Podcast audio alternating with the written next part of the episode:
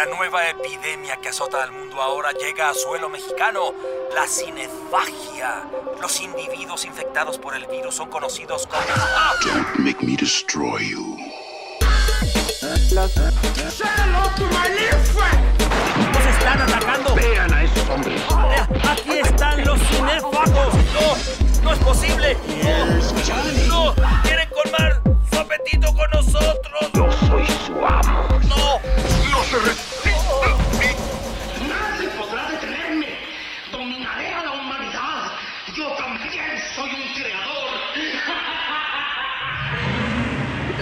Bienvenidos una vez más, una semana más para venir a platicar de este maravilloso mundo del cine. Muy buenas tardes, muy buenas noches, que en realidad es de noche ahorita que estamos grabando esto, pero para ustedes puede ser cualquier hora del día, la hora de las brujas o la hora en que salen a correr muy mañaneros para cumplir sus propósitos de año nuevo.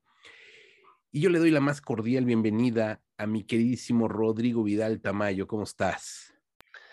Pues como siempre, muy gustoso de estar en este podcast cinéfago, sobre todo ahora que ya es quincenal, entonces pues eso hace que guarde uno más las ganas y venga con más gusto aquí a hablar de este del cine que tanto nos gusta. Y demás temas, de muchas cosas muy interesantes. Yo soy José Luis Ortega y les doy la más cordial bienvenida. Eh, hay que decir, hay que decir que esto no es un noticiero cinematográfico tampoco, así es que no esperen la noticia del día, o qué sucedió en la alfombra roja, o quién tronó con quién, o, o a quién le dio COVID, porque pues ahora ya la nota diaria es que a fulanito le dio COVID, a fulanita le dio COVID, etcétera, etcétera. No, pues ya ni noticia es, a final de cuentas todos vamos a pasar por ahí. Eh, entonces, no, no se trata de venir a hacer noticiero, no nos interesa en lo más mínimo, pero sí a comentar algunos temas que en el transcurso de estas dos semanas eh, pueden eh, tener cierta repercusión. Y es el caso, mi querido Rodrigo, abrimos programa con un tema que sucedió este, hace unos días, el, el 9 de enero, si no estoy mal, el 9 de enero se llevó a cabo la entrega de los eh, globos de oro, la, la ceremonia más extraña que ha habido porque estamos comenzando la temporada de premios.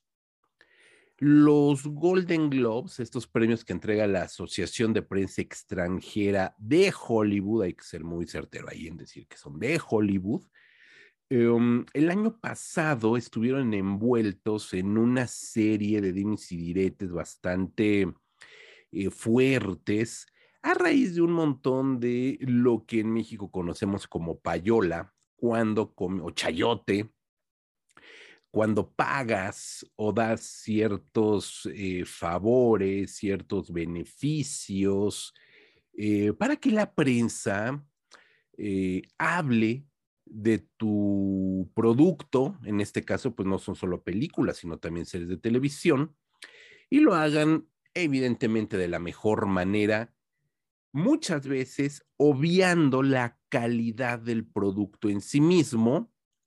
Y hubo una serie de, de, señal, de señalamientos así precisos de que la producción de una serie de televisión se llevó a un grupo de críticos a París a pasear, a conocer los lugares donde se filmó la película, pues se los llevaron con vacaciones todo pagadas, valga la expresión.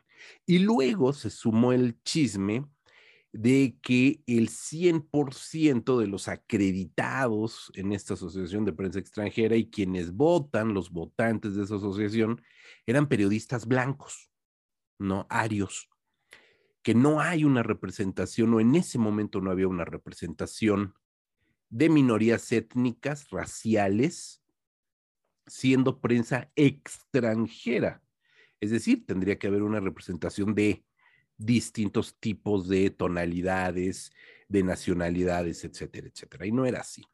Entonces, mi querido Rodrigo, recordarás que incluso lo platicamos en algún momento, lo, tomamos incluso como, como plática para otra cosa, y este año pegó tanto, tanto ese escándalo, que este año la entrega de los globos de oro fue anónima, a puerta cerrada, sin televisar, se premiaron entre ellos, se abrazaron y besaron entre ellos.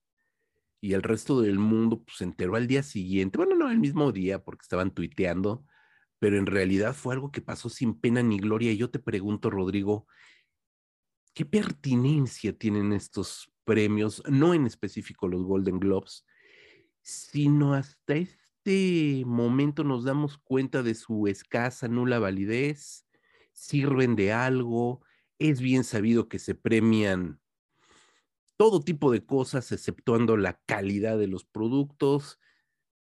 ¿De qué nos sirven estas cosas, Rodrigo? Pues mira, ya lo hemos comentado en, estos, en este espacio. eh, no somos fans de los Óscares, por ejemplo. A mí en lo particular sí me, cae muy gorda la gente que está atenta a los Óscares para ver qué puede ver. Y obviamente hay que mencionar los Óscares porque son los más populares. Pero todo esto que mencionabas de- del escándalo de los Globos de Oro, o sea, a mí me sorprende que eh, se eh, me sorprende y valga la redundancia que se sorprendan de que no hay representación de otras razas más que de los blancos en este tipo de entregas, cuando por más que sean periodistas extranjeros, pues a final de cuentas eh, e- es un reflejo de lo que es la sociedad gringa, una sociedad fundamentada en el racismo. Entonces, la verdad es que me, me- me parece incluso un tanto ridículo que salgan a decir que, que- es un escándalo porque todos son blancos. Bueno, pues no, no, no veo dónde está la sorpresa, más bien es eso, ¿no? O sea, no, no, no tiene nada de sorprendente. Eh, ahora, respecto a la validez de los premios, pues sí, o sea, eh, en particular estos premios estadounidenses ya sabemos que pues persiguen una agenda política, siempre, ¿no? Eh, se premia a muchas películas que en el mejor de los casos generarán ruido durante el mes posterior a la premiación para después ser olvidadas, ¿no? O sea, simplemente si la gente ahorita haga memorias, y obviamente sin hacer trampa, díganme las cinco, la- la- las películas, las cinco últimas películas que ganaron el Oscar a Mejor Película, ¿no? Y van a ver que de ellas ya no se habla absolutamente nada, ¿no? Son películas totalmente irrelevantes y que realmente uno las ve y dice, bueno, ¿por qué están premiando este tipo de cosas? Eh, por ejemplo, el, el año pasado, la entrega de 2021 fue muy notorio que de repente le empezaron a dar premios a películas que en otro contexto no le habrían dado premios. Me refiero a una película como, este, ahí está, de la venganza femenina, se me fue el nombre, este... Ah, eh, claro, este. mm, Ah, este. um, eh, es, tan, es tan irrelevante la película que No, no, no, la, película no me parece relevante, la película es muy es buena. No, Es muy buena, buenas, pero pero, es el tipo de películas que, que los Oscars nunca premian, ni siquiera. Promising Promising Young Woman. Woman. Es una película de venganza femenina, como las hemos tenido desde los años 70. Es La, academ- la Academia Gringa jamás había volteado a ver este tipo de cine, pero como en 2020 no hubo producciones, entonces empezaron a rascarle donde pudieran, ¿no? Y le dan, bueno, fue nominada esa película de Promising Young Woman. A mí me gustó bastante, la verdad. Eh, digo, ver una película de venganza femenina con un presupuesto decente, la verdad es que sí es otra experiencia a ver estas películas de clase B a las que estábamos acostumbrados. Sí. E- Entonces, insisto, eh, ¿qué relevancia tienen estos premios? Pues simplemente la única relevancia es que demuestren quién es re- realmente fanático del cine y quién es simplemente eh, un villamelón que va a la casa de premios para dárselas de, culterano, decir, ah, no, sí, claro, este, estoy de acuerdo en que le hayan dado el, Globo de Oro o el Oscar a tal película porque pues sí vale muchísimo la pena, pero no, no es cierto, o sea, no están premiando ningún tipo de calidad. Ahora, el caso de los Globos de Oro, pues siempre se anunciaban como la antesala del Oscar, que si ganaban el Globo de Oro era muy probable que ganaran el, el Oscar también. Eh, pero digo, pa- para los que somos, este, digo, la gente que hacemos cinefagia, los que siguen cinefagia, pues yo pensaría que es gente que sabe buscar las películas eh, hasta debajo de las piedras. Entonces, pues sí, son, son eventos que realmente ni nos van ni nos vienen, no voltean a ver el cine que realmente nos interesa. Eh, como ya dije, las películas premiadas no son películas que vayan a cambiar el cine de ninguna forma. Por ahí de repente se cuela alguna que sí este, es meritorio que tenga premios, pero son, cuestiones muy, muy raras, ¿no?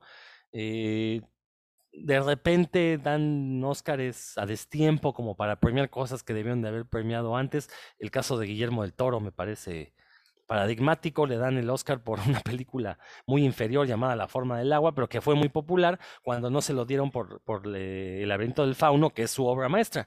¿No? Y con Peter Jackson sucede lo mismo, ¿no? No, jamás lo habían considerado para ningún tipo de premiación, y de repente con El Señor de los Anillos, pues le entregan todos los premios habidos y por haber, ¿no? Cuando tiene películas muy superiores realizadas antes. Entonces, bueno, eh, pero bueno, al final de cuentas le están dando un premio, pues aunque sea eh, a posteriori, pero sabemos que se lo están dando por otros productos que merecen, merecerán mucho mayor reconocimiento de este tipo de eventos, ¿no? Y, y pues poco a poco vamos viendo cómo estas ceremonias, estas entregas de premio van perdiendo vapor. Digo, los globos de oro yo no creo que se recuperen de estos escándalos y si se logran recuperar, la, propia gente va a decir, pues ya para qué, mejor me quedo con los Óscares. Pero los Óscares también han ido de más a menos, recordar este... Incluso hasta Donald Trump se burló de ellos, de que había, los de hace dos años habían sido la, la entrega de Óscares con menos rating y él obviamente lo adjudicaba pues a esta inclusión racial que se estaba dando. Eh, obviamente sabemos que Donald Trump es un racista consumado, es este miembro del Ku Klux Klan, entonces pues obviamente para él todo lo que huele a inclusión pues va a estar mal, pero resulta que ahí el rating pues le dio la razón, ¿no? Fueron los de hace dos años, bueno, los del año pasado no sé, pero por lo menos los de hace dos años hasta ese momento, los de 2020, habían sido los, eh, los la entrega de Óscares con el menor rating en toda la historia de, de entrega de los premios. Y yo creo que es una tendencia que va a seguir aumentando porque precisamente las plataformas de video bajo demanda, la piratería en Internet ha democratizado el acceso al cine, entonces ahora cualquiera puede buscar las películas que realmente le interesen, verlas en el formato en el que lo desee y ya no tiene que estar al pendiente de a ver qué, nos, qué se dignan a traernos las salas de cine, las distribuidoras a las salas de cine, para que eso sea lo que tengamos que ver, ¿no? Ahorita afortunadamente hay medium formas de ver películas de todo el mundo y no limitarnos a estas que, eh, como ya dije, pues su, premiación corresponde más a una agenda política y económica que a una, de veras, este, un contenido de calidad. No, y totalmente, totalmente cierto, y además es muy notorio, ¿no? En realidad creo que al final, si algo sucedió con esta pandemia a nivel eh, cinematográfico en Hollywood, hay que, hay que centrarlo muy bien en el mundo de Hollywood, es que aceleró este proceso de descubrimiento, y lo hago entre comillas, de estos vicios que venían forjándose desde hace décadas. O sea, no es algo nuevo. Eventualmente eh, iba a reventar todo, así como hace una década surgió el, eh, este, este movimiento de que el Oscar era demasiado blanco, so white el, el, el, Oscar, y que se comenzaron a incluir ahí personalidades este, afroamericanas poco a poco, etcétera, etcétera. Eh, fue como este, esta pequeña punta de la madeja que ya comenzaba de, a, demostrar lo que era un secreto a voces. Acabas de decir algo bien interesante. Eh, atienden a una agenda política y hay que decirle a los escuchas que seguramente lo saben y si no, para eso estamos también. Eh, Hollywood está cimentada en bastiones republicanos. O sea, de verdad, la parte progre del cine estadounidense está en Nueva York. El cine indie estadounidense no es el cine de Hollywood. El cine independiente de los Estados Unidos es otro cine con otro tipo de movimiento, igual con otro tipo de agenda, porque a final de cuentas responden también a una agenda política, pero es otro cine que difícilmente se cuela en estas premiaciones. Y lo hemos visto. Hubo un momento, un boom cuando Quentin Tarantino se, se, se convirtió en ese estandarte del cine indie punto final, se acabó, ya no más. Es decir, hay como estos movimientos en que de repente le dan el Oscar ahí a, Spike Lee y se calman un poco las aguas, ¿no? Como que por ahí van estas, estas tendencias. Y lo que hizo esta crisis brutal del, que, que provoca la pandemia COVID, pues fue nada más acelerar esto que ya todo el mundo sabíamos, ¿no? Eh, no estás para nada mal, Rodrigo. De hecho, el año pasado fue la nueva eh, cifra más baja de rating en los Oscars, ¿no? Cuando, pues yo creo que ni la mamá de Chloe Zhao vio la premiación, porque además están prohibidos en China, supongo. Entonces, y ella está prohibida en China, entonces supongo que ni la mamá de Chloe Zhao lo vio, ¿no? Entonces, creo que estos premios efectivamente en Cinefagia no nos importa. Los mencionamos porque a veces somos parte también de este mundo de estar comentando cine, hablando de cine y de vez en cuando ahí ponemos, ay, sí, aquí está la lista de los ganadores y se acabó, ¿no? Para que también por temas de SEO, pues nos llegue algo de, de, de, tráfico a la página y para de contar, ¿no? En ocasiones se premian cosas buenas, pues sí, definitivamente, si ahorita el premio a la mejor serie de televisión la gana este Succession, pues es porque es una gran serie de televisión. Tampoco estamos descubriendo el hilo negro, o sea, el producto por sí solo, ¿no? Pero hay que decir una cosa, que este premio de los Globos de Oro, al igual que los Óscares, es para premiar el cine de Hollywood, ni siquiera el cine estadounidense en general. Es tan excluyente que tuvieron que abrir una categoría a la mejor película en lengua extranjera. O sea, ni siquiera están premiando lo que se hace en el cine a nivel mundial es tan absurdo como decir que la Serie Mundial de Béisbol, pues la juegan los equipos yankees. No, o sea, no es una serie mundial, por el amor de Dios. es tan sencillo como eso. Yo creo que estos premios, pues, si desean ser tomados en serio y más centrándonos en los globos de oro, tendrían que reinventarse desde cero reconstruir una academia verdaderamente incluyente, con periodistas verdaderamente de la prensa extranjera, que hubiera lo mismo asiáticos que africanos, que latinoamericanos, que europeos, que estadounidenses y no solamente de Hollywood. Entonces, ahí está. ¿Funcionarán? ¿No funcionarán? Creo que ya tampoco, ya tampoco podemos decir que van a ser la antesala de los Oscars.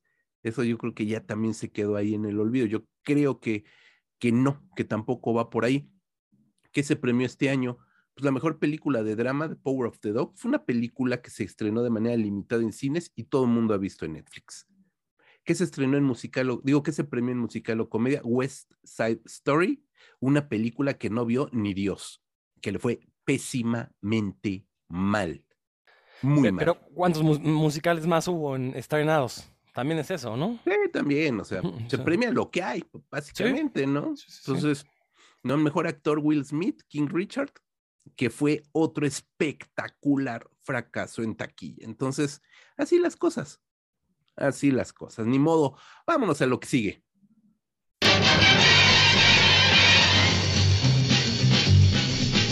Spider-Man, Spider-Man, does whatever a spider can.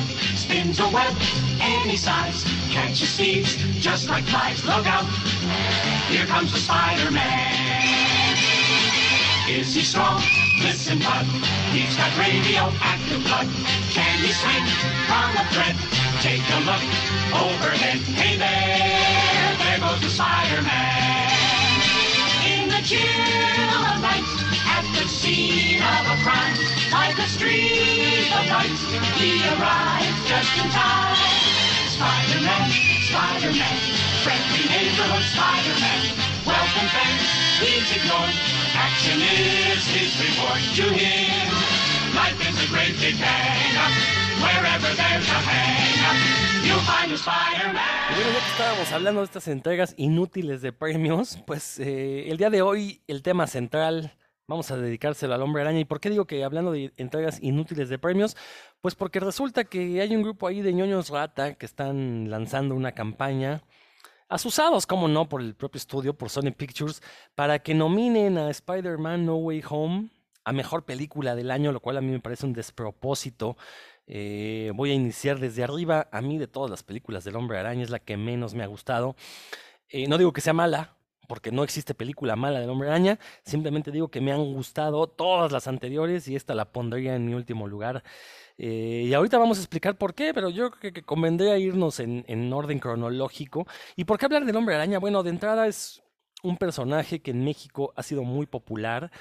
Eh, básicamente se ha publicado su cómic ininterrumpidamente desde 1963, un año después de que debuta, al año siguiente se publica por primera vez en México y salvo un par de pausas de dos o tres meses por ahí en los años 90 que cambió de editorial, pero de ahí en fuera es el único superhéroe que ininterrumpidamente se ha publicado desde casi su aparición. Entonces, eso habla de la popularidad que tiene el personaje. Eh, todavía a inicios de este siglo era el, el, superhéroe más popular, ahorita ya fue desbancado por Batman, desafortunadamente. Eh, y bueno, la verdad es que ha tenido una carrera cinematográfica bastante interesante. Como ya decía yo, yo considero que no existe película mala del Hombre Araña. Sí, hay algunas menores, es cierto, y hay algunas un poco más fallidas, pero en general todas son disfrutables, todas tienen lo suyo. De una u otra forma, todos los directores le han sabido eh, dar una identidad propia al hombre araña que han, que han llevado a la pantalla. Y precisamente eso es lo que queremos eh, tocar en esta ocasión. A propósito, obviamente, pues del estreno de esta película que está rompiendo todos los récords, llamada Spider-Man No Way Home o Sin Camino a Casa, que eh, imagínense, si en plena pandemia está rompiendo récords, ¿cómo lo hubiera ido si no hubiera pandemia? O sea, sería ya la película más taquillera de la historia. ¿eh? Entonces, a ver, José Luis, ¿te este, estoy diciendo una barbaridad o, o tú qué crees? Hombre, para nada, para nada. De hecho, este, me siento en un capítulo de puros cuentos, en realidad, lo cual está muy bien. Em, es la película más taquillera. E, esta sí es la película que vino a rescatar de alguna manera toda la, la taquilla estadounidense en pandemia. Bueno, ya es taquilla mundial en pandemia. Em, a mí me divirtió mucho también. Debo de decir que me divirtió eh, bastante esta de em, No Way Home. Estuve viendo que se polarizó mucho las redes sociales, ¿no? Que también son un termómetro interesante. Y la gente, y mucha gente, no digo que la mayoría, pero sí mucha gente se quejaba de que la película era mala porque la película era un fanservice. Güey, evidentemente una película con Spider-Man como protagonista, donde por más que Andrew Garfield se desgañitó diciendo que no iba a salir, todo el mundo sabíamos que iba a salir. Él, que iban a salir Toby Maguire, que iban a salir este, algunos de los otros villanos. A todo el mundo lo sabía, por más que se encargaran de negarlo. Estamos hablando de una película em, Marvel, eh, y, si bien, bueno, ya es parte del, del Marvel Universe, del MCU, Obviamente iba a ser una película fanservice, por el amor de Dios. O sea, desde que vimos el primer tráiler ya sabíamos que iba a ser una película fanservice. No estamos hablando de una película elevada de Spider-Man. Esas son otras. O sea, hay otras películas donde tienen una carga mucho más fuerte y mucho más centrada en el personaje, en sus dolores, en sus traumas, en sus pérdidas. Sí, ahí están esta película no lo iba a hacer, por el amor de Dios. Esta película era llegar y tragarte una cubeta de palomitas, disfrutar, disfrutar y gritar y venirte ahí cuando salían los tres Spider-Man. Era lo que esperábamos y era lo que íbamos a tener. Toda esta horda de, de, de comentaristas, no les llamaría yo de otra manera, que se quejan porque es fanservice, si no hubieran salido Toby Maguire y Andrew Garfield estarían mentando madres exactamente igual. Entonces, tampoco hagamos caso de eso, ¿no? Es el superhéroe más querido, más famoso. No sabía que ahora era Batman. Supongo que tiene que ver también todo el, todo el proceso de, Warner y, de las películas y de las versiones extendidas y Director Scott, etcétera, etcétera, ¿no? Pero sin lugar a dudas, Spider-Man es el icono de superhéroes y yo me voy un poquito o un muchito más atrás, Rodrigo, desde los años 70, cuando a finales de los 70 The Amazing Spider-Man y luego las películas este, de Canon Films y todas estas cosas comenzaron a, a surgir, a salir, películas donde pues básicamente veíamos trucos de cámara muy, pues muy rústicos, muy arcaicos, lo que había en 77, 78, que es cuando surgen las primeras películas, y aún así nos emocionaba, nos emocionaba ver al Spider-Man como nos emocionaban las caricaturas a cuadro fijo donde pues no veíamos acción, más que el muñequito del hombre araña entrando y saliendo de cuadro en plano fijo. Y si nos vamos a lo que ya conocemos como el universo de Spider-Man, que ahora se, retoma en esta No Way Home, pues ya tiene 20 años, está cumpliendo 20 años el original, el bueno, no el original, el primer Spider-Man de Sam Raimi, Vamos a decirle original, vamos a hacer y dejar de lado todo el universo de los 70 y de los 80, 70, ¿no? Que fue al final de los 70 cuando, cuando surgen estas películas, em, porque algunas de ellas incluso fueron para televisión. El original Spider-Man tiene 20 años, crecimos con él, a mí no me gustó Spider-Man 3, y se berrinche como muchos, eh, pero se convirtieron en una santísima trinidad cuando ni por asomo imaginábamos todo este MCU. Y disfrutamos y gozamos y se convirtieron en canon esas películas, porque hay que decirlo, los Batman de, de- de Tim Burton no se convirtieron en canon. Son películas un poco más de nicho, muy específico, con sus valores, etcétera, etcétera. Pero Spider-Man de Sam Raimi, con Tobey Maguire, con Kirsten Dunst, etcétera, etcétera, etcétera, se convirtieron en el canon del cual hoy todo mundo estamos colgados de la lámpara para irnos a ver. A mí en lo personal, Andrew Garfield me gusta muchísimo como Spider-Man. A mí me, me- de verdad que me, me gusta mucho. Nunca entendí por qué la mayoría de la gente lo, lo odió. Eh, y creo que todo este universo de películas, dejando un poquito de lado como todo el Spider-Verse animado, que es otra historia, a mí me parece que son una serie de películas que le debemos o le debemos al personaje y estas primeras películas todo lo que hoy tenemos de películas de superhéroes y la valía, la validez de esa trilogía de Sam Raimi del 2000 al 2000, 2002 al 2007 es este primer pasto donde se abona todo lo que después vino. Aquí supongo que utilizas el término que son canon como que son el, eh, eh, el plano bajo el cual se hicieron el resto de las películas de superhéroes, ¿no? O sea, no, no te Sí, refieres a ca- a- sí, a- sí, al canon de las películas del Hombre Araña, pues.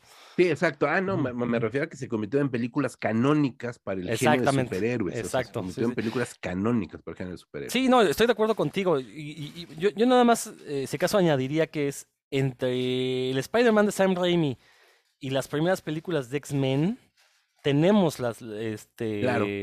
eh, vamos, es, el blueprint con el que estamos viendo el ahora cine de superhéroes que está, pues básicamente está sosteniendo a Hollywood, ¿no? No, ahí no, es ningún secreto que son los superhéroes las películas que, rompen la taquilla cada rato y lo van a seguir haciendo durante mucho tiempo y más mientras sigamos con esta situación de la pandemia. Eh, aquí creo que lo que tuvo muy buen tino Sony cuando lanza estas primeras películas del Hombre Araña fue elegir a un director como Sam Raimi, súper fanático de los cómics, con una estética muy comiquera para sus películas. Eh, ya lo habíamos visto en películas como Darkman, previas a, Spider-Man, que uno ve Darkman y es como estar leyendo un cómic, un cómic de Marvel además, ¿no? Eh, entonces, me parece que fue el director perfecto para darle vida a este superhéroe, eh, porque, o sea, es un director que conoce al medio, o sea, al medio de los cómics, que aparte conocía al medio del cine y que además tenía perfectamente visualizado cómo de- debería verse el hombre araña en acción viva. ¿No? Eso creo que fue lo más impresionante de, su primera película, ver al hombre araña balanceándose con la, telaraña, recordar que estamos hablando de una película del 2001, los efectos por computadora no tenían el refinamiento que tienen ahora, eran un gran logro, o sea, ver, a ese hombre araña balanceándose era un, un gran logro y sobre todo que se viera real, ¿no? Porque, por ejemplo, películas de los mismos años como Matrix, en que los efectos por computadora se veían rudimentarios. O sea, todavía recuerdo esa pelea entre, Neo y el agente Smith eh, bajo la lluvia, que se ven plasticosos. Eso no lo vimos en El Hombre Araña, se veía real, ¿no? Entonces, la verdad es que eh, fue, fue un espectáculo ver esta primera película. Obviamente, muchos la fuimos a ver varias veces al cine por lo mismo, ¿no? Porque, porque aparte también era una historia muy bien contada. Recordar que también Sam Raimi eh, es, es muy buen narrador. Eh, luego bueno, viene Spider-Man 2, que es considerada por muchos la mejor de todas las películas que se ha hecho de, de- no, no solo del Hombre Araña, de las mejores películas de superhéroes de toda la historia. Yo en lo particular, y aquí tengo que, que abrir mi corazón, eh, no la vi en, en- en la mejor de las disposiciones, porque, y les voy a contar la triste historia, eh, había quedado de ir con una muchachona a ver esa película, y ese día en la mañana... eh, una pariente de ella, y sí sucedió, no, no se lo inventó, una pariente de ella le dio una chirimpiolca, entonces me canceló, fui a ver la película yo solo, pero estaba como con la muina de chale, esta chava, ¿qué, qué, qué habrá pasado? Y, entonces la verdad no estaba yo en la mejor po- posición mental para disfrutar la película, no digo que no me haya gustado, pero la volví a ver antes de ver Spider-Man No Way Home. Híjole, y la verdad es que no, no, no, yo la verdad sigo sin entender dónde la gente le encuentra que es la mejor película. Tiene, o sea, sí está muy bien Alfred Molina como el Doctor Pulpo. El Doctor Pulpo es, si, si es que no es el mejor villano del Hombre Araña, es uno de los tres mejores. Eh, está muy bien, no digo que sea mala, pero no creo que sea la mejor película del Hombre Araña que se ha hecho, ni una de las mejores de superhéroes, ¿no? Este, ahí po- podemos debatirlo. eh, y aquí viene el punto controvertido. Eh, a mí el Spider-Man 3 me gustó muchísimo. Yo no le encuentro los defectos que todo el mundo menciona, estos que son muchos personajes, que no tienen peso. A mí me parece que es una evolución correcta del personaje. Insisto, Sam Raimi, con todo y que estaba disgusto de tener a Venom en esta cinta, es un narrador magistral. Y con todo y que está disgusto, logra una ra- narración perfectamente coherente y nos entrega también a uno de los mejores villanos en la forma del arenero. Y toda esta escena donde se eh, vemos el origen de- del arenero, donde adquiere sus poderes, es un poema del cine de superhéroes. La verdad es que yo no entiendo cómo pueden decir que esa película es mala cuando tiene una escena como esa. Y en general, todo el arco argumental del arenero es muy bueno en la cinta. El de Venom quizás está incompleto, quizás está apresurado, pero tampoco es un mal arco, ¿no? Este, funciona bastante bien. eh, pero insisto, todo esto se debe a que Sam Raimi es un magnífico cineasta. Entonces nos entrega una trilogía que yo siento que es muy redonda. eh, y como bien dice, sí, sí, sí, se convierte en la principal influencia para el cine de superhéroes actual. Y bueno, pues ahora Sam Raimi va a retomar eh, la adaptación de cómic con la segunda parte de Doctor Strange. Creo que es lo mejor que le pudo suceder a ese personaje después de una película, una primera película bastante aburrida. Esperemos que, que Sam Raimi que también recupere su nivel, porque lo último que ha hecho, ha hecho Sam Raimi, desgraciadamente, no, no ha tenido ningún impacto, ninguna relevancia. Pero bueno, lo estaremos viendo. Eh, si quieres comentar algo más, José Luis, y ahorita me meto de lleno con Andrew Garfield. No, no, creo que este. A, mí las tres películas me gustan. Spider-Man 3. eh, efectivamente, Venom, toda la parte del arenero, que además es, bueno, a posteriori es un, un antihéroe también, que eso también le, le saben dar un giro muy interesante al personaje, que no explotan tanto en la película, pero que bueno, ahí está finalmente. Y su origen es espectacular y estamos hablando también de unos efectos especiales maravillosos, maravillosos, me encantaron.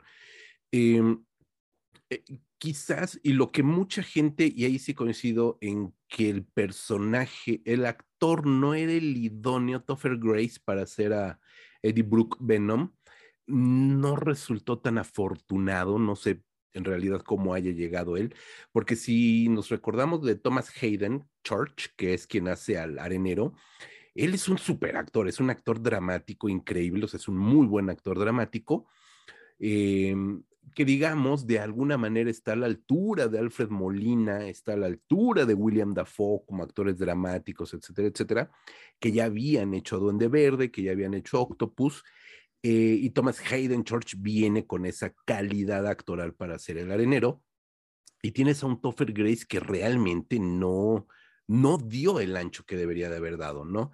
Eh, el, el, Venom actual me parece un mejor Venom también, ¿no? Incluso actoralmente hablando, me gusta más este, este Venom.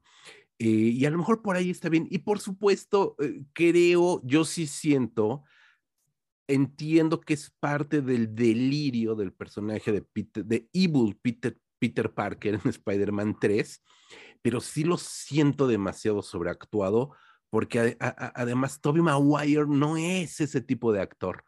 Presuntuoso, no es ese tipo de actor fanfarrón, no es ese tipo de actor sobrado de sí mismo, como se supone que tiene que serlo ahí, y creo que no da mucho el, el ancho, y para personificarlo como malo, pues nada más lo despeinan. Entonces es como un poco extraño, ¿no?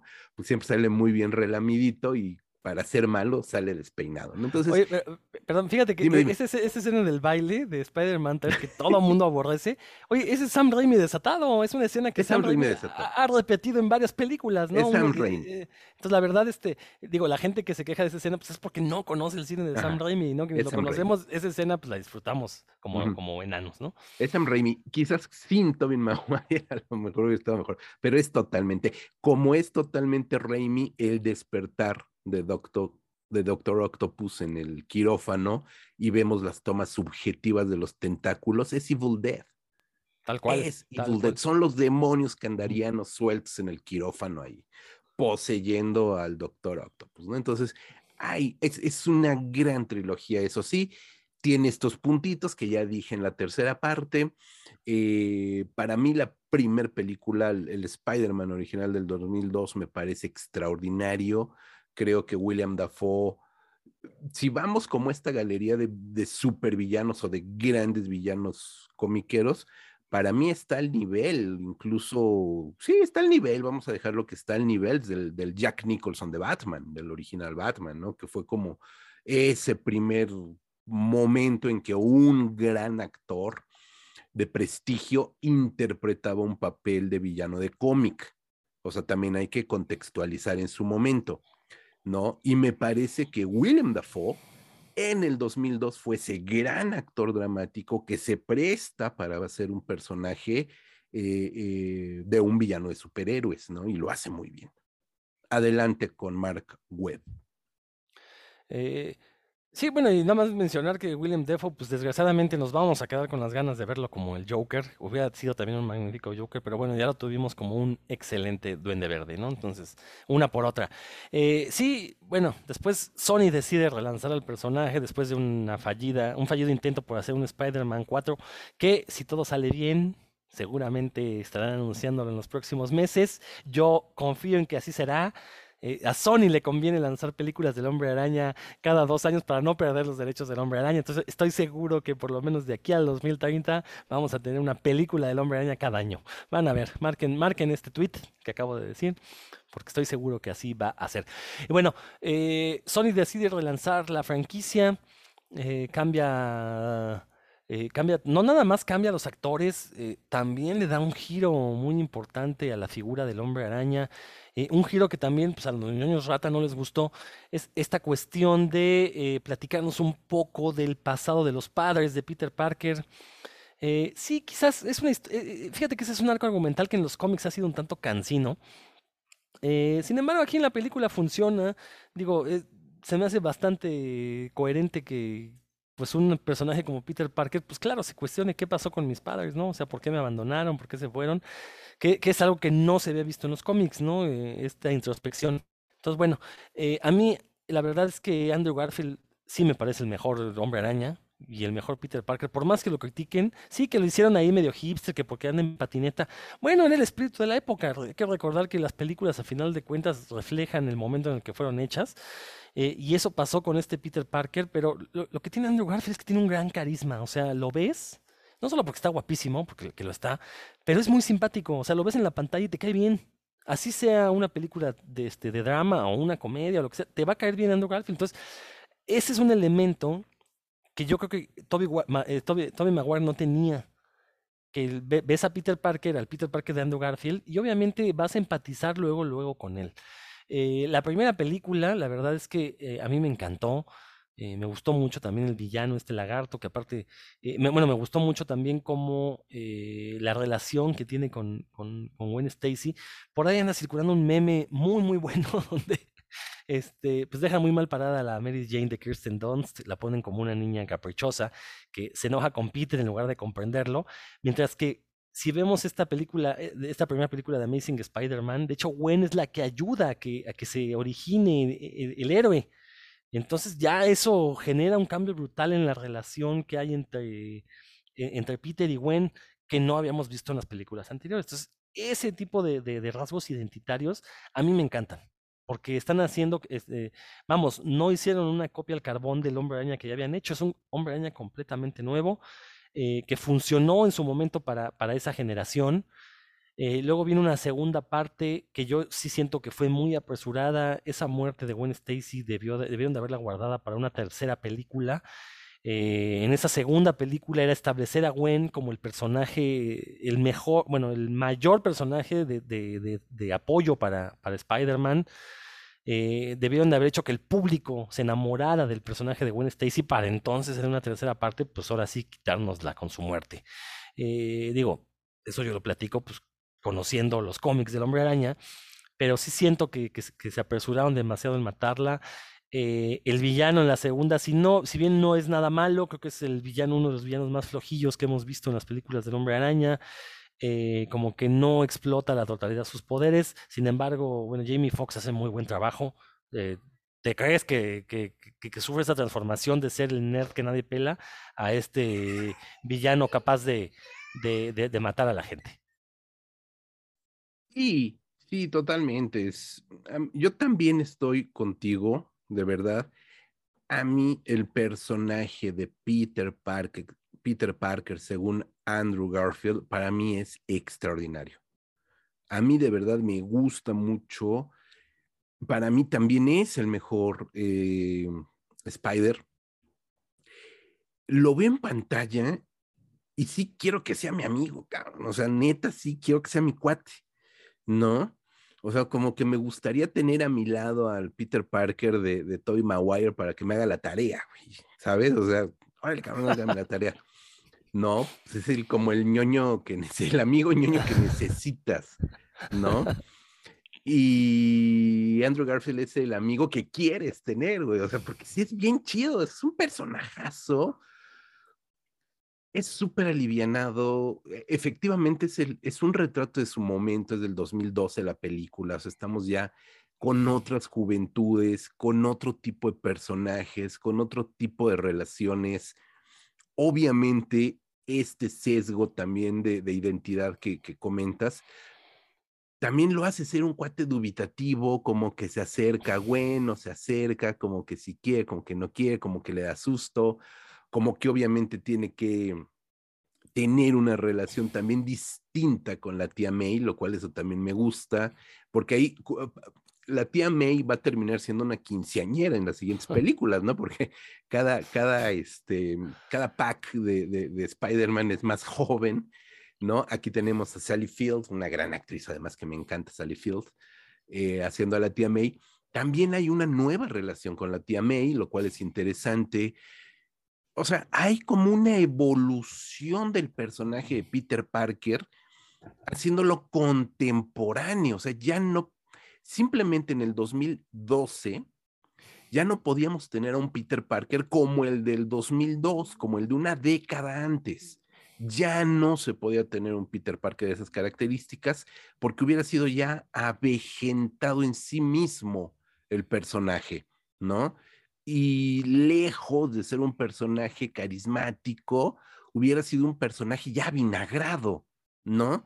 Y aquí lo hacen muy bien y lo hacen también con un par de, bueno, la pareja protagónica, pues, con una pareja que de verdad destila carisma, así como hablas de, de, Andrew Garfield, eh, Emma Stone, deja tú lo bonita que sea, tiene un carisma impresionante y el click con Andrew Garfield de verdad hizo, hizo que fueran una pareja antológica, ¿no? Que todo mundo, de verdad, eran, eran como los reyes de la escuela, si hablando en términos del, del high school estadounidense, eran los reyes del baile.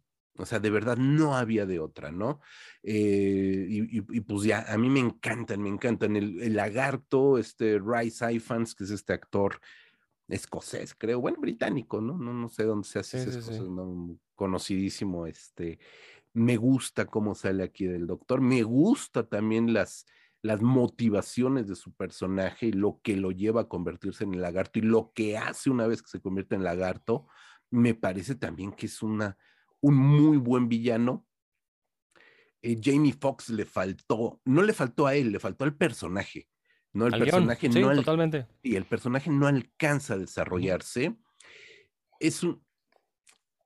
Es, es que sí, in- intentaron ya como ir presentando a estos seis siniestros, ¿no? Y luego te avientan un Paul Giamatti como Rino, que no entiendes perfectamente nada de Rino.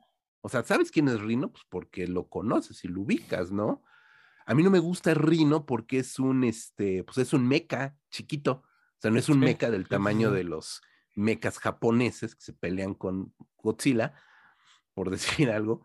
No, es un, es un mini meca, no, no, no es la esencia de Rino, ¿sabes? O sea, no me gusta ese Rino.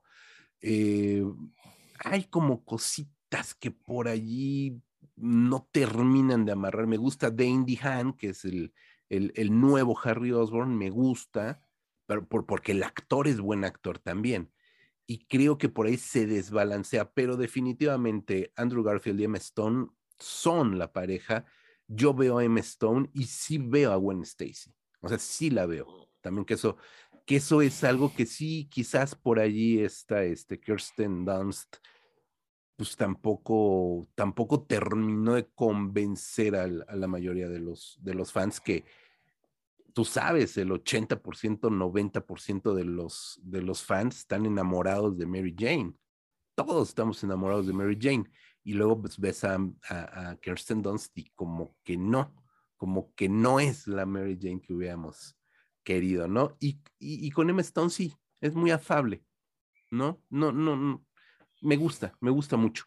Y me gusta, me gusta ahora, y me adelanto un poquito, Rodrigo, en esta película, me gusta mucho cómo Andrew Garfield se burla de sí mismo, se burla de toda esta historia de que es el peor de los Spider-Mans y este juego meta cinematográfico que establece con las redes sociales, que establece con el público, que establece con sus haters y cómo juegan, obviamente es parte del guion, pero cómo juegan a que él es el peor de los tres Spider-Mans y cómo lo asume y lo acepta y se dignifica y dice, bueno, pues sí, pero pues ya que aquí estamos, ¿no? Vamos a darle. ¿No? Sí, pero como la, gente ahora se está desviviendo en halagos por, eh, por Andrew Garfield, cuando es el mismo personaje que vimos en, en las dos películas, no es ese mismo, ¿no? O sea, como ahora Es dices, "Ay, no, lógico. sí, fue muy bueno, ¿no? Que hagan la tercera película, pero pues, si tuvimos dos buenas películas del Hombre Araña, la, la segunda, insisto, no tiene, creo, creo que la segunda podremos ponerla como la menos buena de las películas del Hombre Araña. Bueno, no, yo, yo sigo poniendo No Way Home como la menos buena y después este, estaría Amazing Spider-Man 2. Pero es, ese, eh, es el mismo personaje que vimos en No Way Home, ese es Andrew Garfield haciendo el Hombre Araña. Y, y sí, efectivamente se come a los otros dos, totalmente, ¿no? Y ahí queda, queda demostrado que es el mejor Hombre Araña hasta el momento. Es correcto. Y bueno, pues eh, entremos ya a platicar esta última trilogía. Eh, tú ahorita me dirás los nombres de los, de los directores, que, bueno, del director, que la verdad este, mi memoria está fallando, y o, me pongo a hablar o me pongo a buscar en Google. Pero bueno, esta, eh, estas nuevas entregas del Hombre Araña ya metidas de lleno en el MCU, algo que no creíamos posible, que afortunadamente ambos estudios, Sony y Marvel Studios, se pusieron de acuerdo para meter al Hombre Araña, que no podía ser de otra forma, o sea, no se podía concebir las películas de Marvel sin su personaje insignia, que es el Hombre Araña.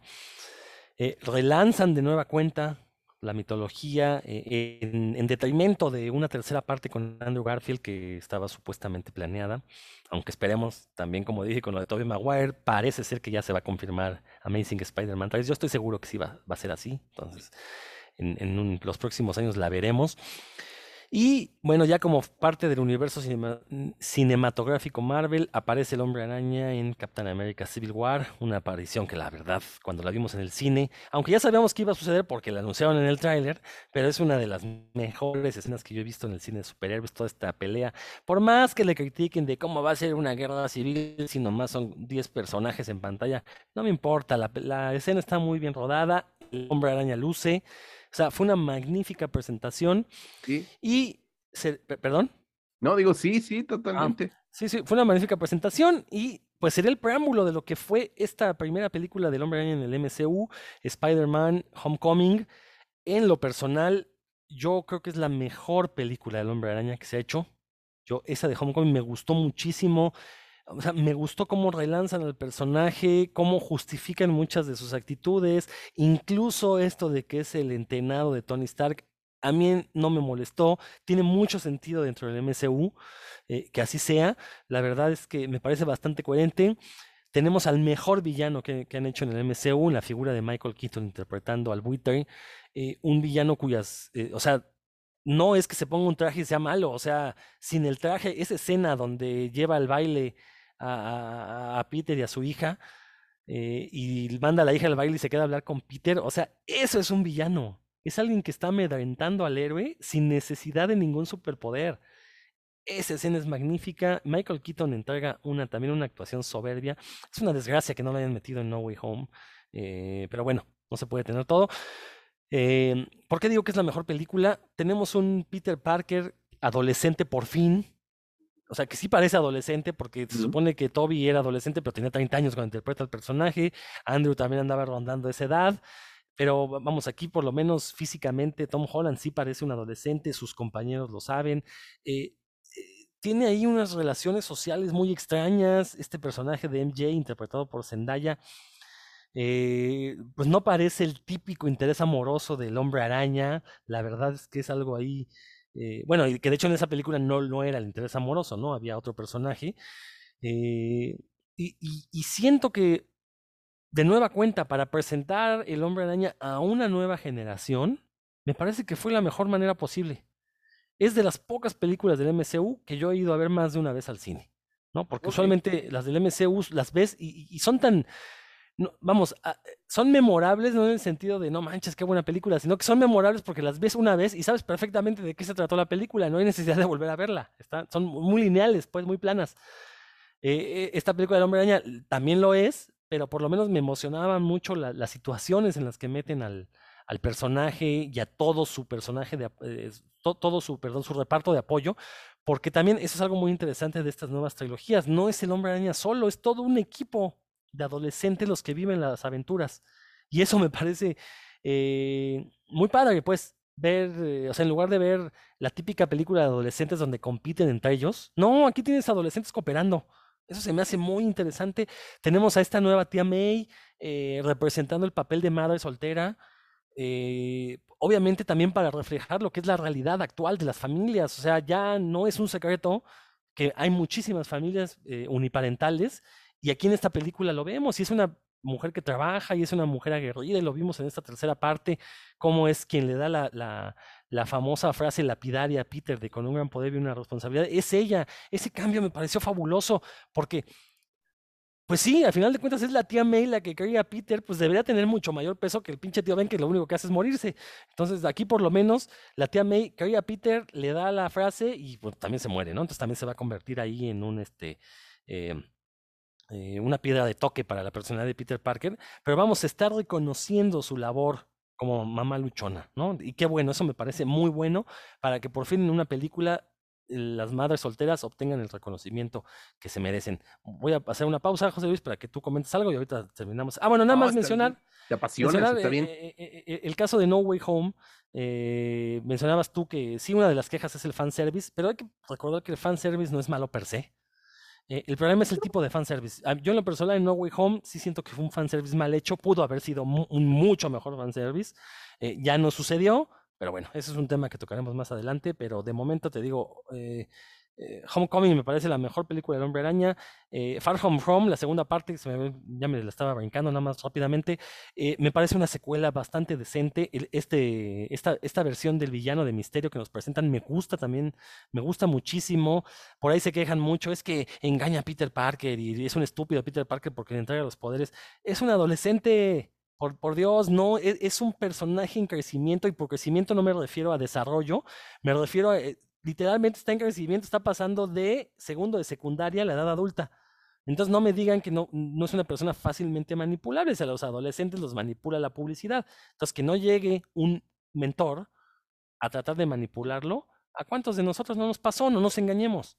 ¿No? ¿Cuántos de nosotros no teníamos como héroe cuando éramos adolescentes a quizás a la gente de Yacas o a personajes de esa calaña y ahora nos damos cuenta pues qué tontos éramos, ¿no? Entonces, lo mismo pasa con Peter Parker.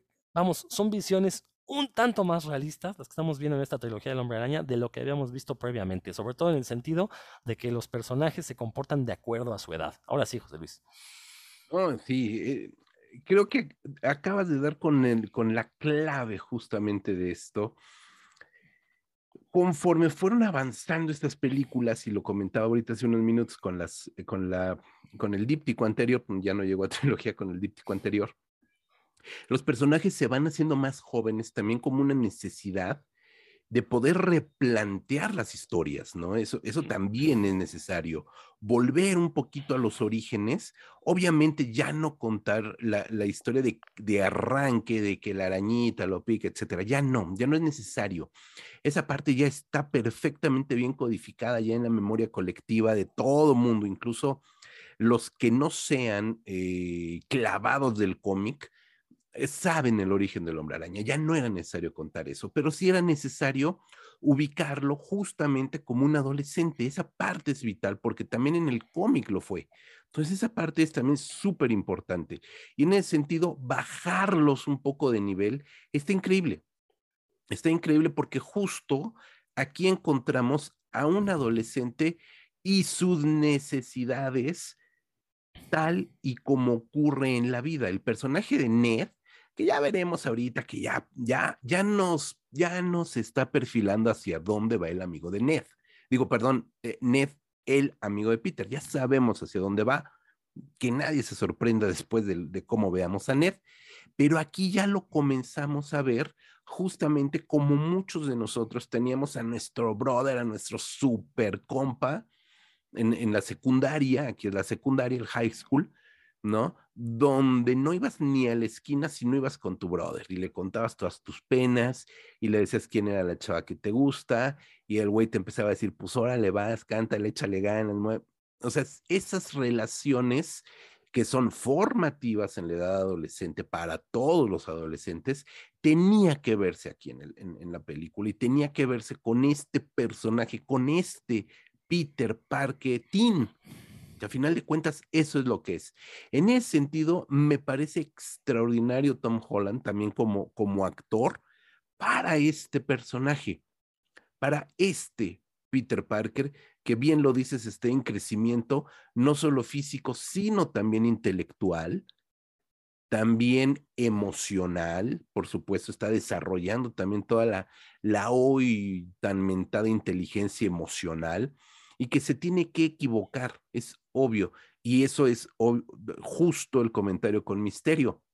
Misterio ocupa, y eso es bien interesante, ocupa el lugar de Tony Stark. Hay que recordar el destino final de Tony Stark y hay que recordar esa, esa despedida tan dramática con el chasquido de Thanos de Peter Parker, Spider-Man con Tony Stark, Iron Man, porque no nada más era el, los héroes despidiéndose, sino esta figura paterna que de alguna manera Peter Parker desarrolla con Tony Stark.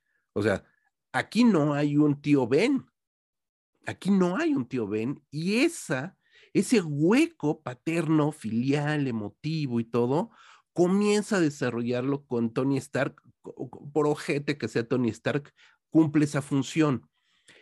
Y hay una, una, una despedida dramática de ese personaje.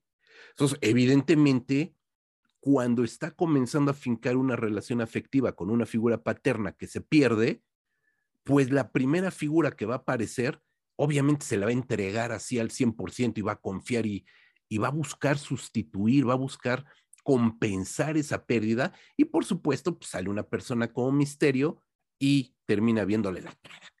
No solamente le ve la cara, sino que además lo desenmascara públicamente.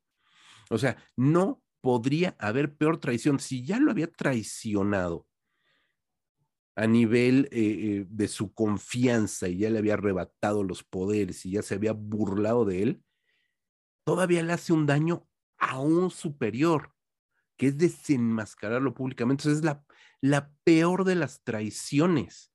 O sea, creo que también ahí eso, eso juega muy rudo en la mente, en, el, en la psique de este Peter Parker. Y justamente por esas traiciones es que ahora en esta nueva película, en esta reciente película, No Way Home, pues vemos un Peter Parker dubitativo, vemos un Spider-Man eh, dolido, vemos un Spider-Man ciscado, vamos a llamarle, porque cuando decidió confiar en alguien, pues le rompieron la jeta de la peor forma, ¿no? O sea, no es gratuito ver a este Peter Parker eh, mentalmente quebrado, porque en la película anterior lo quebraron a un nivel brutal, ¿no? Entonces creo que esa parte también hay que tomarla muy, muy en cuenta para el desarrollo psicológico de este personaje. Por eso en esta película de No Way Home vemos a un personaje que el- la primera mitad de la película es un personaje quebrado, quebrado y que termina cagándola una y otra y otra vez porque no sabe qué hacer. No sabe qué hacer. Entonces, me parece que es sumamente orgánica esta evolución. Me encanta el personaje de la tía May, no por, bueno, sí por Marisa Tomei, evidentemente, ¿no? Que es bellísima. Yo incluso hace, ni siquiera ahorita por esta película, sino hace uno o dos años, no sé cuándo puse por ahí un, un comentario en mi Instagram que sí, yo sí tuve un crush muy fuerte con Marisa Tomei de, de, de joven, de adolescente, pues era el crush de todos nosotros, ¿no? Y luego verla aquí como la tía May, me pareció fabuloso porque bien lo dices, es el personaje de una mujer adulta, este, plena, en plenitud, todavía no va para la tercera edad, pero es una adulta en plenitud, y en plenitud con toda la expresión de la palabra, en plenitud de enamorarse de, de, de, de, Happy Hogan y después mandarlo al demonio, este, en plenitud profesional, ¿no? Porque no es la ama de casa que era la tía May, es una profesionista en plenitud social, llamémosle así, porque también es una persona que está comprometida con su comunidad y, y juntas todos estos valores de la tía May y entiendes por qué Peter Parker es un buen chico, porque tiene los valores familiares de esa mujer, que es una mujer del siglo XXI, ¿no? Y eso me parece extraordinario, dueña de sí misma, de su, de su, de su todo. Y eso me parece también uno de los grandes hallazgos de esta, de estas, de esta trilogía, ¿no? Y por supuesto, cómo, cómo homenajean a este personaje femenino con este final tan doloroso y tan épico, me parece que fue el mejor final que podría tener la tía May. A mí me, me encantó. De verdad, esta parte me encantó. Y bueno, Octopus, y aquí quizás, aquí sí siento un pelín más abajo a William Dafoe. Sí, lo siento un pelín. Creo que por acá este, el doctor Octopus, Alfred Molina, tiene más protagonismo. Eh, creo que por ahí hay unas situaciones un tanto apresuradas, pero definitivamente cuando viene este momento maravilloso, lo siento, si no la han visto ya los spoilers están en todos lados. Sí hay tres Spider-Man. Cuando se juntan, me parece que es glorioso, hay momentos gloriosos en la película y hay otros que pues sí quedan un poquito ahí chat. Y curiosamente los momentos más afortunados para mí son justamente cuando hay esta, esta, este juego, este, eh, esta ruptura meta que hace el Spider-Man de, Andrew Garfield con, su, con la realidad de cómo bulearon al personaje, cómo hay memes en contra del personaje, cómo de repente comenzaron a hablar que era el peor de los Spider-Man. Si todo eso lo juntan aquí, lo ponen y se burla él de todo eso de una manera extraordinaria. A mí me parece, me parece bellísimo. Sí, totalmente. Ese contenido de metaficción, la verdad es que luce mucho en la película. Yo, te decía que, que, hay de fanservice a fanservice. Digo, la aparición de Andrew Garfield en la película me gusta mucho, me gustó mucho como... Eh, es, la sentí muy orgánica, pero la aparición de Tobey Maguire fue, ay, pues ahora el que sigue es Tobey Maguire, ¿no? O sea, como que ya sí. no hubo, no hubo emoción. Creo que ahí sí debieron de haber cambiado, cambiado un poquito la aparición de cada uno de los personajes. Por eso te digo, pues sí, sí esperábamos fanservice, pero yo esperaba un fanservice así apoteósico, ¿no? Uh -huh, y, y, desgraciadamente uh -huh. con Tobey Maguire no lo tuvimos. Pero bueno, eh, insisto, no es para nada una mala película, se disfruta bastante. Eh, está un poco apresurada, creo que la primera hora es muy vertiginosa, va eh, en frega, como que falta ahí un poquito que afiancen mejor las situaciones. Eh, eh, y, aunque sí creo que su gran problema es cu cuando una película con un meme puede señalar todo lo que está mal en, su historia central, pues la película tiene serios problemas, ¿no? Anda circulando ese meme donde dice de... Eh, eh, va es Peter Parker, Tom Holland, Peter Parker con el Doctor Strange y le dice, oiga, puede hacer que la gente se olvide de Misterio y lo que dijo, en lugar de todo el desmadre que hacen de que se olviden de mí. Pues sí, era más fácil que le pidiera, haga que la gente olvide lo que dijo Misterio, ¿no? Y se acaba la película, ¿no? Ahí, entonces, ahí vemos uno de los grandes huecos argumentales que tiene esta cinta. Eh, me parece a mí que sí complicaron demasiado la historia para llegar a donde querían llegar eh, pudieron haberlo hecho de manera mucho más sencilla y mejor dedicarse a tener este, eh, este fanservice de lleno.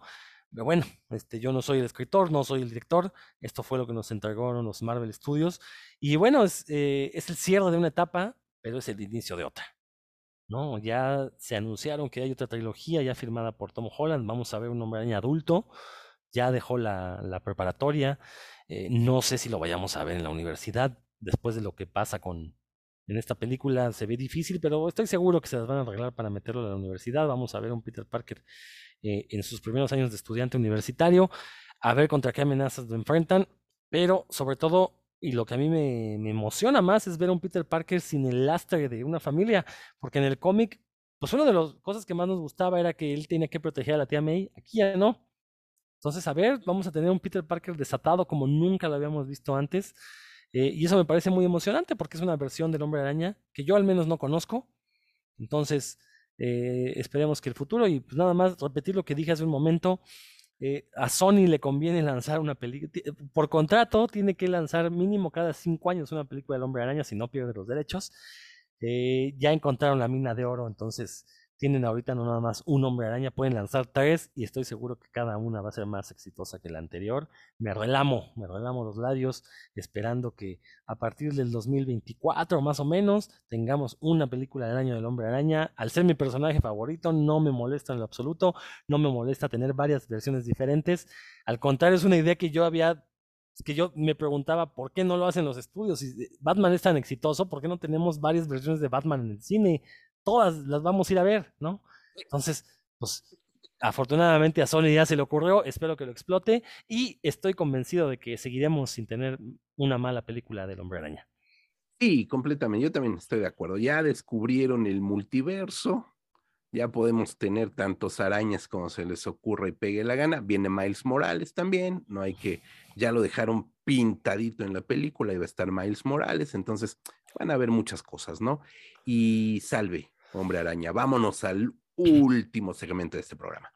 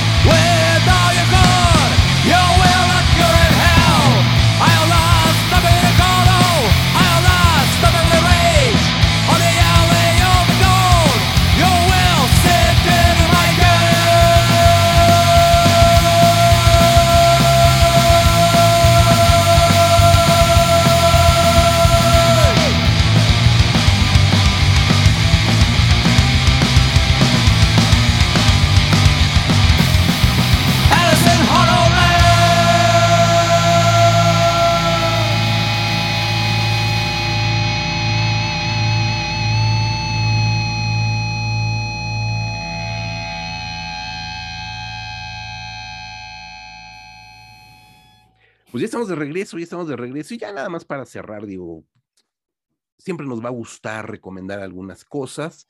Eh, ya no les vamos a aburrir más tiempo, ya no, ya les vamos a quitar más tiempo aburriéndolos. Mi querido Rodrigo, ¿qué, ¿qué recomendación le dejas a nuestros escuchas para esta quincena? Mira, si se quedaron con más ganas del Hombre Araña después de ver No Way Home, obviamente espero que ya se hayan visto todas las películas, las este, hasta ahora ocho películas del Hombre Araña que existen. Eh, pero les quiero recomendar un cómic precisamente del Hombre Araña, una de mis historias favoritas. Eh, creo que no, está en edición actualmente en México. Y si mal no estoy, la última vez que se publicó fue en la finales de los años 90. Es una historia que se llama El niño que colecciona Spider-Man. No les voy a decir de qué va. Busquen la pirata como sea. Si ponen así el nombre de la historia, El niño que colecciona Spider-Man, este punto PDF o punto CBR en Google, van a encontrar un sitio donde descargarla. Léanla porque es una de estas historias que demuestran por qué el hombre araña ha sido uno de nuestros héroes favoritos por tantísimo tiempo. Repito lo que dije al inicio, eh, el hombre araña aparece por primera vez en 1962, en 1963 se publica en México y desde entonces ininterrumpidamente, salvo un, un par de meses, por ahí en los años 90, que, que se dejó de publicar, pero de ahí en fuera no ha habido un solo año desde 1963 que no hayamos tenido cómics del Hombre Araña.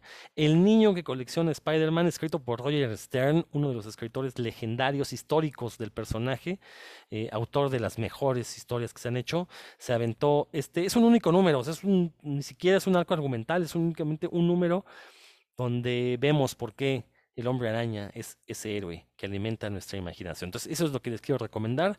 Eh, estoy seguro que va a ser, lo- de- por lo menos en internet, fácilmente van a encontrar esta historia. Perfecto, mi querido Rodrigo, como siempre, este, un gran, pero gran conocedor del cómic a quien yo admiro mucho. Eh, pues miren, yo les voy a comentar algo así rapidísimo para no quitarles más tiempo. Ya estuvimos hablando de esta trilogía de eh, John Watts, de acabamos de ver ahora Spider-Man No Way Home. Yo les recomiendo que busquen, también busquen la ópera prima de este director, muy joven director, es un director eh, jovenzuelo todavía, John Watts. Él debuta en el 2014 con una película de terror llamada Clown, payaso. Entonces, échenle un ojito, búsquenla y se van a dar cuenta cómo desde esa película, que hay que decirlo, ni modo, es una producción de Eli Roth. Eh, yo siempre he dicho que Eli Roth es un, es, es un gran mercachifles, pero está bien, está bien. De vez en cuando también tiene la, la, las buenas costumbres de alentar la carrera de nuevos, de nuevos directores. Este es el caso. Eh, John Watts surge de una producción de Eli Roth. Y búsquense esta película, se llama Clown. Eh, si mal no recuerdo, a- a- eh, aquí en México se abre, no se exhibió, por ahí estaba en DVD, El payaso del mal. Pero pues por supuesto, si ustedes este, sufren de courofobia, que es este miedo a los payasos, eh, apriétense el cinturón y, y, y véanla, vean esta película que es Clown, la ópera prima de John Watts, una película de terror bastante, pero bastante divertida. Échenle un ojito. Ahí están estas recomendaciones, cómic, cine. Obviamente es un adiós bastante, bastante positivo para todos ustedes. Mi querido Rodrigo, además de estas eh, recomendaciones, ¿con qué más te despides y dejas a nuestros escuchas? Pues miren, aprovechen esta semana y conozcan, o si ya lo conocen, no se les olvide checar el podcast hermano Puros Cuentos. Lo encuentran en este mismo canal de revista Cinefagia, intercalado, uno de Cinefagia, uno de Puros Cuentos. Ahí el mismo tratamiento que le damos al cine, lo hacemos pero con los cómics, unos colegas y yo. Y esta semana el capítulo está dedicado precisamente a la fase 4 del de, de universo cinematográfico Marvel, que es básicamente lo que vimos el año pasado, 2021, las series, las películas, y pues hacemos unos comentarios que, que nos parecieron y sobre todo hacia dónde parece que va este universo cinematográfico Marvel, qué sorpresas nos tendrá preparado para los próximos años, pues ahí lo platicamos en puros cuentos. Escúchenlo, yo ya lo escuché y está bien bueno, la verdad, yo sí soy, fan de, puros cuentos. Eh, pues muchísimas gracias, Rodrigo Vidal. Bueno, yo les recomendaría que por ahí también busquen Video Masacre, eh, donde Mauricio Matamoros y un servidor hablamos, sobre todo nos centramos en cine de videonastis y algunas otras películas que tienen mucho que ver con el tema. Ahorita este, el nuevo capítulo, hablamos de Censor, esta película que no es un video nasty, que de hecho es una película bastante reciente del año pasado, pero que trae a colación una historia de terror ubicada temporalmente y ubicada contextualmente en la época británica de los años 80, donde había esta cacería de brujas en contra del cine de terror llamada Censor. Échenle un ojito. Yo soy José Luis Ortega, mi querido Rodrigo Vidal, te mando un abrazo muy fuerte a todos ustedes también. Nos escuchamos la siguiente quincena. Hasta la próxima. Se va el caimán, se va el caimán, se va para Barranquilla, se va el caimán, se va el caimán. Y se va también sin pagar.